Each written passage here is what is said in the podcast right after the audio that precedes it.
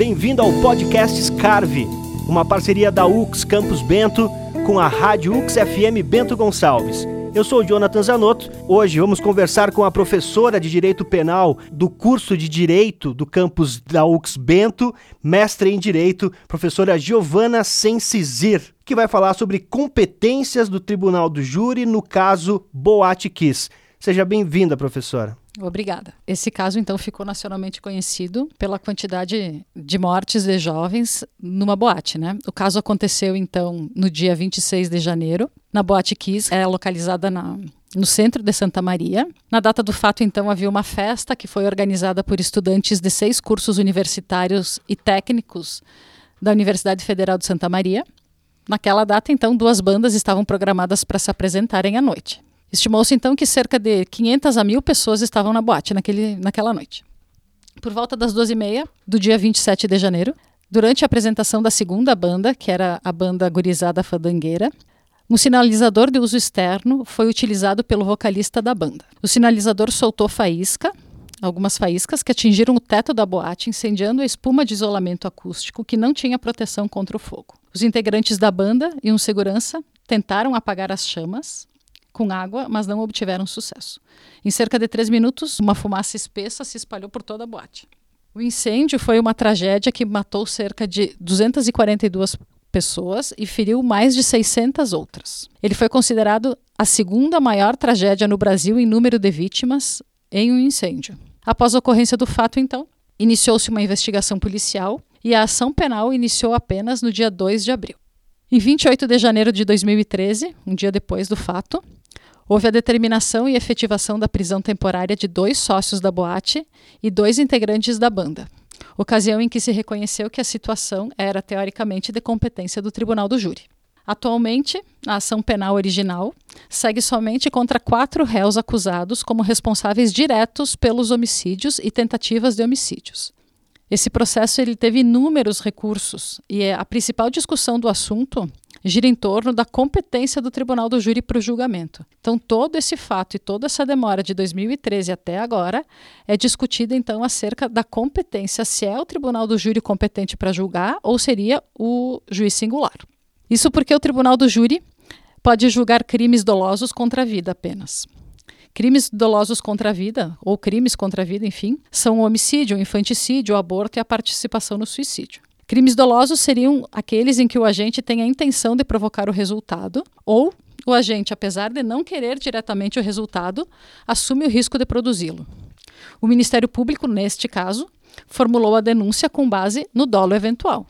Ou seja, os acusados assumiram o risco de produzir o resultado. Por outro lado, a defesa alega que os réus não agiram de forma alguma com dolo, mas sim com culpa. Ou seja, Crimes culposos são aqueles em que o agente acaba cometendo um crime por negligência, imprudência, imperícia, por falta de atenção, de cuidado, através de um comportamento afoito ou precipitado. Atualmente, então, em junho desse ano, a sexta turma do STJ, Superior Tribunal de Justiça, decidiu por unanimidade que os quatro acusados pelo incêndio da boate seriam julgados, então, pelo Tribunal do Júri. O primeiro júri foi marcado para março de 2020 e o segundo para abril de 2020.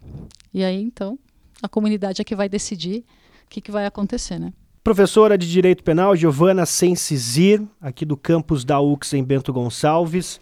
Sobre esse caso da Boate que se fala muito em impunidade pela demora dos trâmites judiciais. É, a demora ela é natural ao processo. Nesse caso, inicialmente haviam vários réus e houve uma discussão desde o início em razão dessa da tipificação do crime, se era doloso ou culposo se a competência era do tribunal do júri ou não. O próprio Ministério Público é que ingressou com essas ações, né, com esses recursos até o STJ, para que eles fossem então denunciados pelo homicídio doloso, o que foi então acatado pelo STJ e a competência então agora é do Tribunal do Júri efetivamente. Quem são as pessoas que serão julgadas pelo Tribunal do Júri? São duas, são dois sócios da boate e dois integrantes da banda quais são as consequências desse julgamento e qual a pena aplicável a eles? Existe uma ideia de que, como houve uh, mais de 200 mortes,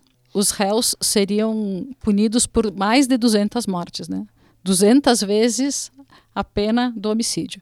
Mas não é assim que vai acontecer, porque uh, isso é o que a gente chama no direito penal de concurso formal. Concurso formal está disciplinado no artigo 70 do Código Penal, aonde imagino que eles receberão a pena de um homicídio com a pena majorada nos termos do artigo 70. Acredito que a quantidade de tempo que eles ficarão presos será no máximo 30 anos. Não existe essa possibilidade, descontado o tempo que eles já ficaram presos temporária ou preventivamente, mas não pode, o tempo que eles ficaram presos efetivamente não pode ultrapassar 30 anos. Na sua visão, a questão da demora quanto à resolução desse caso poderia ter sido mais rápida? Na verdade, como existe todo o processo, existem os recursos aonde a defesa e a acusação podem se valer deles, né, na medida da necessidade. Nesse caso, a demora, o próprio Ministério Público, para tentar uma pena mais severa a esses réus, ele ingressou com ação, né, ele ingressou com esses recursos, a defesa ingressou com recursos que acabou demorando um pouco mais. Mas são recursos que estão à disposição das partes se for necessário, elas podem utilizar. Muito bem, deixa eu agradecer então aqui a presença para esse bate-papo da professora Giovana Sensizir, professora de Direito Penal aqui do CARV, mestre em Direito. Obrigado pela participação, professora. Obrigada, Jonathan, e sempre que precisar a gente está à disposição. Obrigada a todos. Você obrigado por conferir mais um podcast do Carve e fica ligado aí nas redes sociais e também nas plataformas digitais para ter mais informações sobre os próximos episódios.